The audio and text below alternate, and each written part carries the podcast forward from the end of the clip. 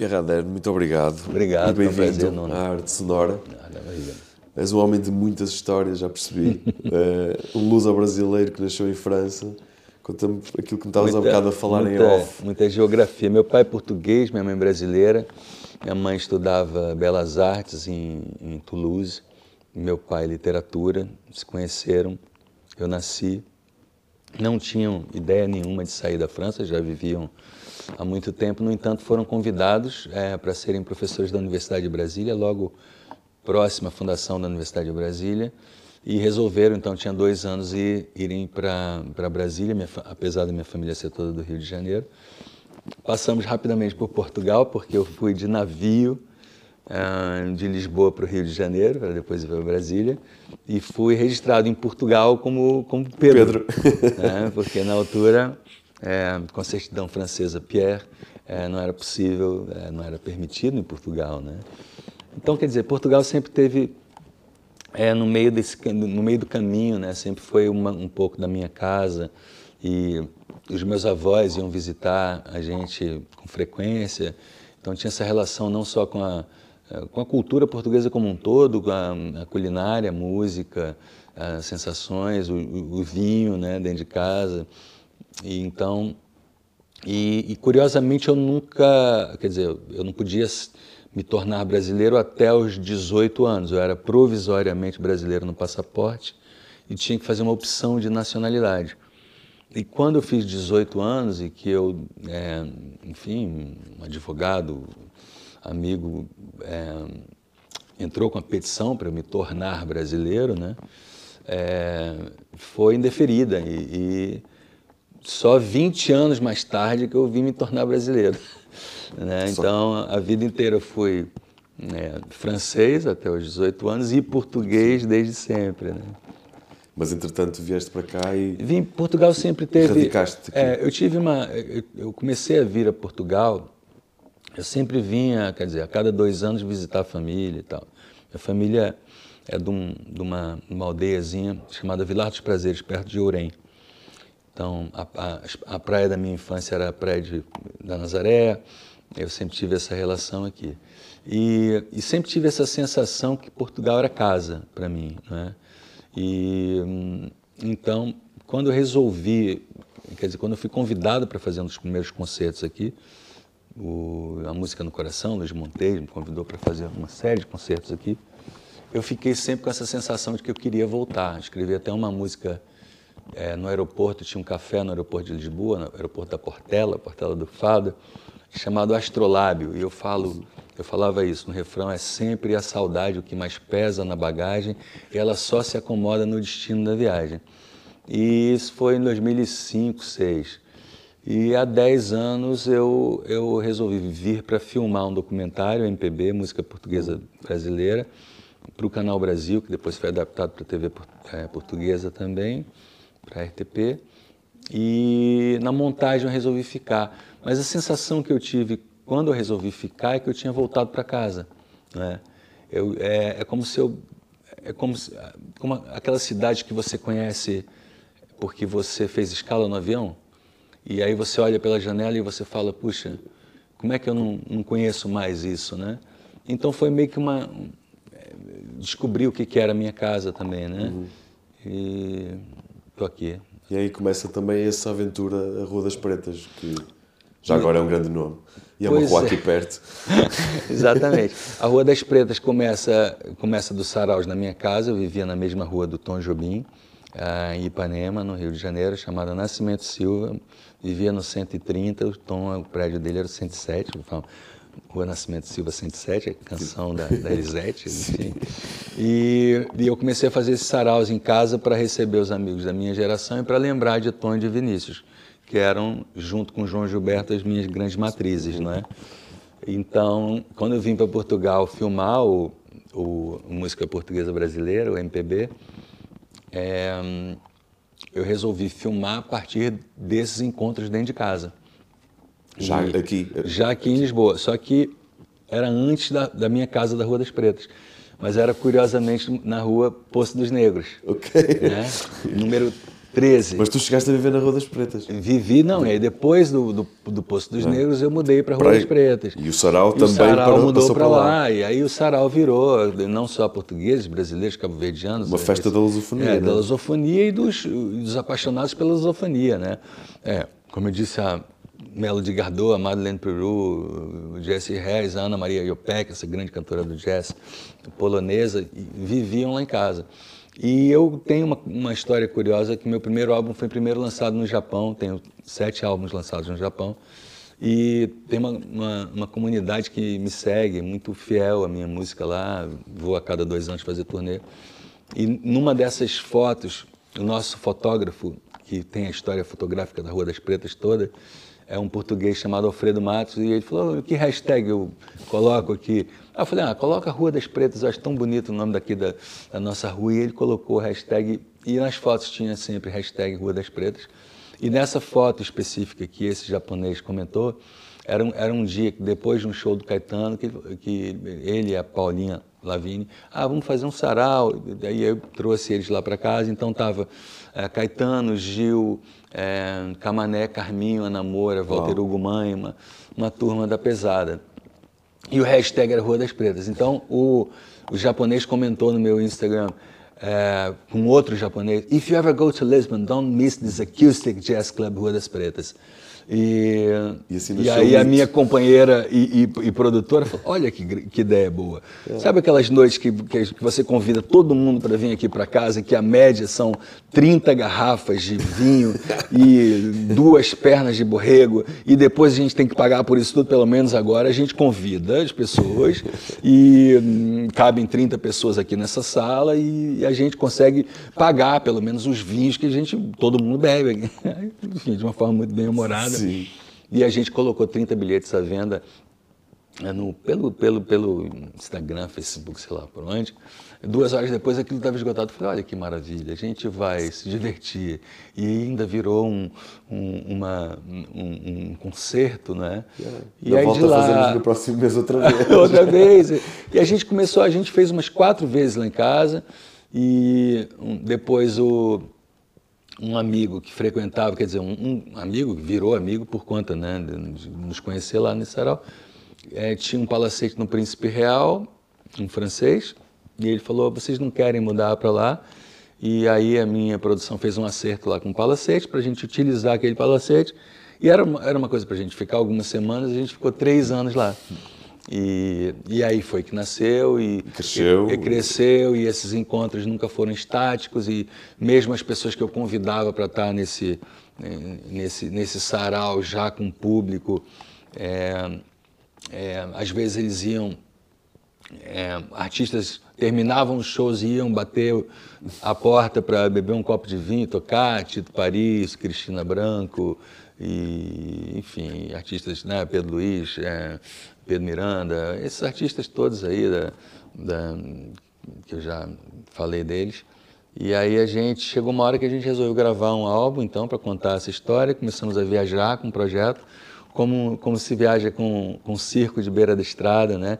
É, assim como se a gente fosse em saltimbancos. Parece muito aquele o início da viagem da Rua das Pretas de, de Torneira.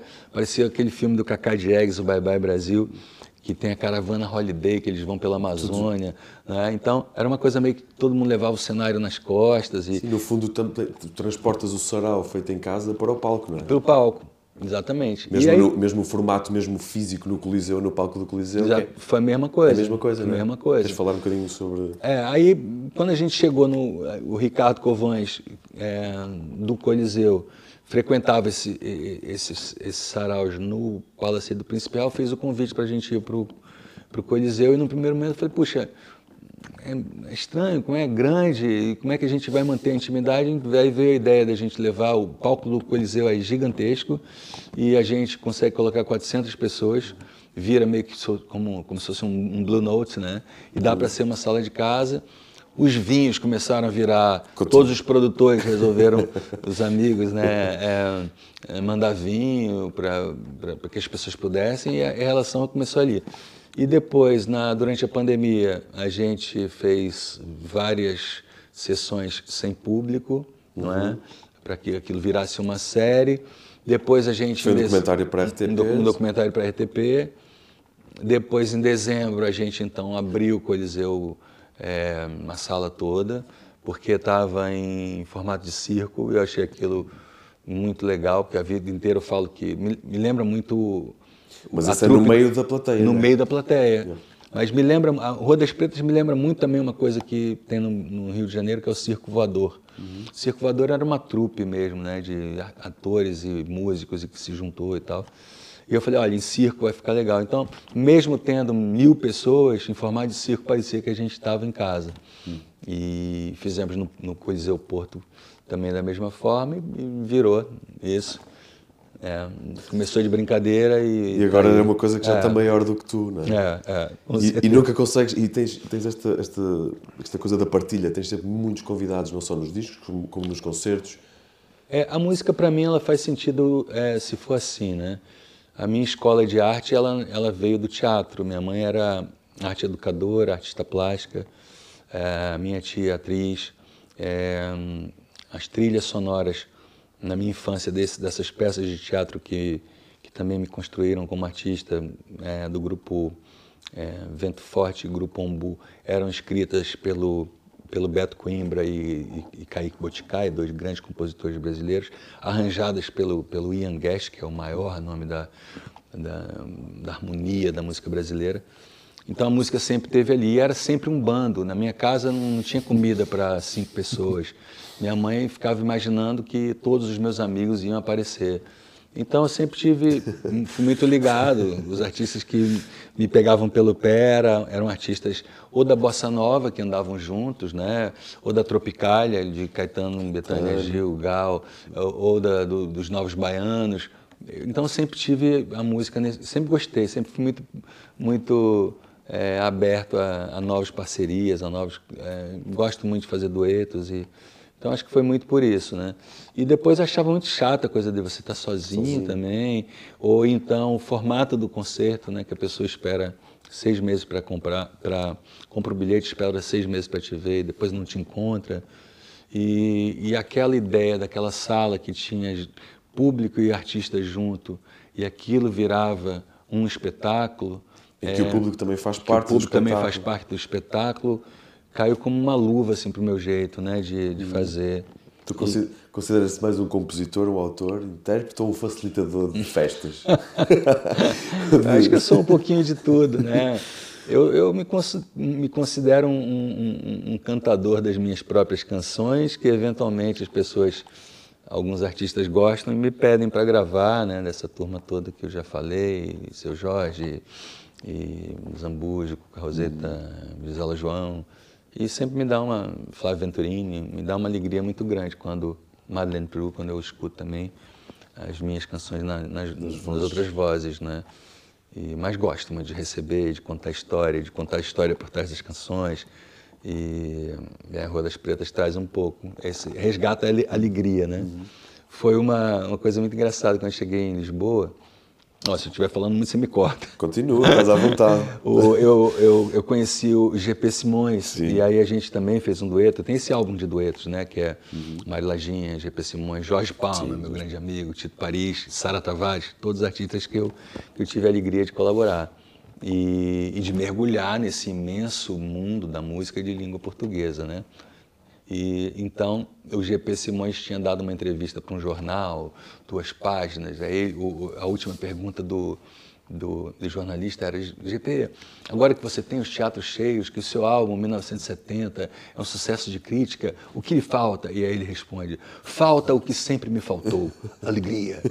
E eu achei aquilo. Sim, ele é um inconformado profissional. É, eu falei: puxa, caramba, como é que pode faltar alegria, não é? E a alegria eu, eu, eu, busco sempre nesses encontros. Né? E durante a pandemia me perguntaram, acho que era uma, um podcast para o Expresso, se não me engano foi a Joana Beleza, que também é uma jornalista muito interessante, me perguntou, falei, olha, eu nunca pensei que ia me faltar alegria, né? Eu acho que a Rua das Pretas é o resgate da alegria também, minha de fazer música, quando eu comecei a achar que era tudo é, plástico, que era tudo formatado, você chega num lugar, canta as mesmas músicas e tem um check sound, você não tá encontra as muito pessoas. muito pré-definido. É, pré-definido, os timings de lançamentos. Uhum. Então ela veio, o Rua das Pedras veio meio que para botar barro no carpete, sabe? e para acordar, dar uma eh, sacudida na gente, para a gente lembrar por que, que a gente é, é músico, por que, que a gente é compositor, né? E é essa alegria também que vais resgatar agora para o, para o concerto, agora dia 24 de março, em Lisboa, Coliseu de Lisboa, e 7 de Abril no Coliseu do Porto. Sim, é uma alegria partilhada. Vinho, música, amigos, convidados. Amigos, canções novas, é, parcerias é, que podem surgir daqueles encontros e que muita gente que, que se encontrou aqui não se conhecia é, na, na minha casa, no Saraus, colaboraram no futuro. Pois, és um facilitador é? também dessas é, parcerias, então, no fundo. Então, gosto muito disso. Isso acontece, de, não é? Muitas vezes. Sou meio cupido, né? É isso. Desses encontros todos, né? E, então, acho que vai ser um bocado isso. No, do ponto de vista musical, é, eu acho que a gente já chegou também num lugar onde a gente, Rua das Pretas, como, como, como um pouso de folia, um coletivo, já tem também uma cara, né? Aquela coisa de você ser de uma cidade muito nova, como eu vivi em Brasília, ia, ia para o Rio de Janeiro, minha cidade, as pessoas, nossa, você tem um sotaque estranho, diferente, de onde você é? Eu sou de Brasília. Brasília era tão novo que as pessoas não, não sabiam ainda que aquele que tipo sotaque, sotaque era. era. de Brasília. né? Então, acho que musicalmente está tá vivendo essa, essa migração, a Rua das Pretas, enquanto projeto, já tem uma cara, o sotaque é muito novo, e que a gente está começando a perceber, que daqui a pouco as pessoas vão perceber. E acho que o mais importante é essa, esse estandarte, essa bandeira da música cantada em português, não é? Eu passei a Seja vida... ela de que geografia for, não é? Sim, qualquer latitude que fale português, latitude. não é? E acho que a gente, afinal, descobre em Lisboa, brasileiros, portugueses, cabo-verdianos, moçambicanos, angolanos, que afinal de contas é, todos os ritmos e os sotaques da música cantada em português, tocada em português, nos pertence. Nós temos hoje é, esse sentimento de de, de, que a patente é nossa. Há hoje muito mais amor é, próprio em relação a este tipo de música muito, do que havia, não? Muito eu, mais é e, e, conhecimento, não é? Assim, esse sentimento de pertença com a cultura do outro. Quer dizer, que a gente achava que era cultura do outro e que está tudo interligado, né? Eu gravei uma música há, há, dois dias, que regravei uma música do Lenine, que é o meu primeiro professor de composição, é, chamada Paciência, que cai como uma luva para esse tempo duro né, que a gente vive, pandemia, guerra, incertezas, e com uma nova, uma nova cantora, uma, uma fadista marafada, que vive em Lisboa, chamada Marta Alves, e gravei com ela e com o Rui Poço. E o Lenine, quando ouviu é, o Rui Poço tocando aquela guitarra portuguesa, o Rui Poço que é um beirão, um grande músico, apesar de ser muito jovem, ele falou assim, puxa vida, aí a gente percebe de onde vem as nossas, as, as nossas raízes, né? Então, quer dizer, tudo que a gente achou que era, que era estranhamento, que era distância, que era tudo, era só falta de, de comunicação, né? E, e, Lisboa trouxe isso, né? Quer dizer, parte da música brasileira contemporânea, cabo-verdiana, angolana, vive em Lisboa, se mistura, se conecta. Não há, essa, não há apropriação cultural do este não é meu, estou a, pegar não. um a pisar um território que não é meu, não é exatamente é, o oposto. Eu acho que mesmo que as pessoas, a classe ainda artística, mesmo que eles não, não verbalizem isso, eles já sentem, sentem é? Né? Eles já sentem. E é um momento muito, muito bonito. Eu acho que a Rua das Pretas tem esse papel e eu acho que é uma das, eh, das alegrias maiores assim do projeto é, é, é realmente trazer isso. E depois eu estava, quando a gente escuta uma música em inglês, a gente não procura saber de onde ele é, Exato. se é do Reino Unido, do Nova Zelândia, Escócia, Estados Unidos, Escócia, sei lá. Ah, está sendo cantado em inglês, né? E eu acho que Lisboa está trazendo um pouco disso, né? Assim, é, é, ah, é português. Depois a gente vai saber mas qual é a bandeira. na língua portuguesa são diferentes, não é? São diferentes, mas se você for ver a música que está sendo feita hoje, né? quando o Zambujo foi lá gravar, o, é, lançar o disco dele no Brasil, ele já tinha é, mergulhado um pouco no João Gilberto, Chico, ele já tinha no, né, no, no Chico, e, ou seja, a gente já Então hoje, eu, quando eu olho a minha própria música, com os fadinhos que eu componho, com as morninhas que eu componho, Também já tens essa influência. eu já tenho essa influência e tudo vai se casando mais um pouco. É como se fosse aquele sotaque de Brasília que eu falei. Sim. É um sotaque é novo, não é? E as pessoas ainda vão habituar-se É, a vão ouvir. se habi- Exatamente. Mas vai haver um dia em que vão perceber, olha, aquilo, Claro, aquele sotaque é, claro. é aquela nova Lisboa que mistura. E eu contei até hoje uma história quando eu era muito próximo da, nessa época do Poço dos Negros da, da Luísa Sobral, ela no início de carreira e tal. E aí um dia eu, eu, eu tinha gravado um documentário, o segundo documentário que era o Desafinado em Nova York, eu tinha a Madeleine Peru como roommate e faltou por alguma razão técnica um, um episódio. Então eu tive que fazer da minha casa da Rua das Pretas umas cortinas eh, de veludo para parecer Nova York. Cenário. E eu fiquei pensando, puxa, eu tenho que, canta- eu tenho- que chamar um artista que cante também em inglês. E aí a Luísa Sobral, ah, meu, meu irmão também canta, só que ele não tinha sido lançado. De repente chega o Salvador Sobral, sei lá, com 16 anos lá em casa cantando Chet Baker. E foi lindo, né? Foi um negócio assim, é, fantástico. E a gente, puxa vida, que, que bonito, né? E aí a gente percebe que tá, tá tudo junto, né? Que tudo ali tá é, tudo bate certo, né?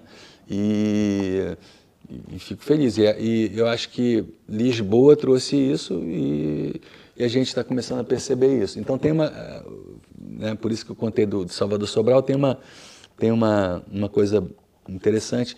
Quando ele ganha o Festival da Canção lá em Kiev, é uma jornalista portuguesa é, entrevista uma, uma jovem inglesa e pergunta para ela assim: Do you like Portuguese? Aí a menina responde: Is Portuguese what Salvador Sobral sings?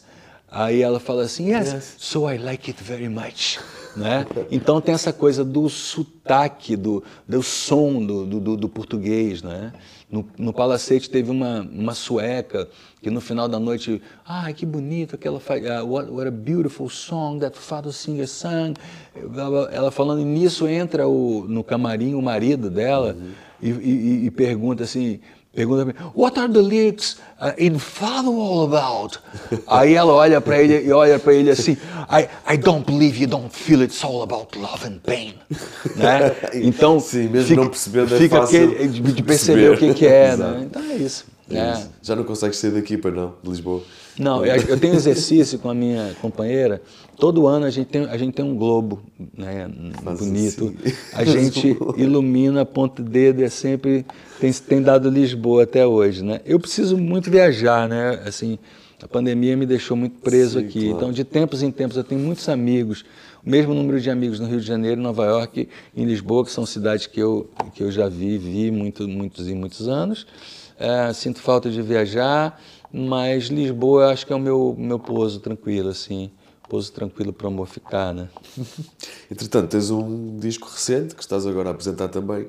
Presumo que vais levar algumas canções para, o Coliseu, para os Coliseus. Boa. Esse disco tem, tem encontros muito bonitos. Um deles é um, um, um baluarte assim, do, do samba, que é o Moacir Luz, ah, que tem o Samba do Trabalhador, um super compositor.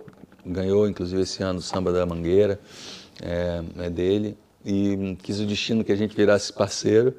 E a gente, ao longo de dois, três meses, a gente compôs oito canções. E uma dessas canções está no, no, no álbum, que é o Sal de Outro Mar.